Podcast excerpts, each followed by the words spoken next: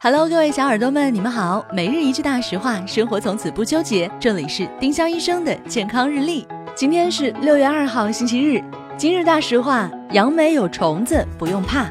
杨梅里的虫子是果蝇的幼虫，无毒无害，吃了不会影响健康。如果实在担心，用淡盐水浸泡一下，把虫子逼出来，就可以放心的吃了。别因为害怕，错过了这种好水果哦。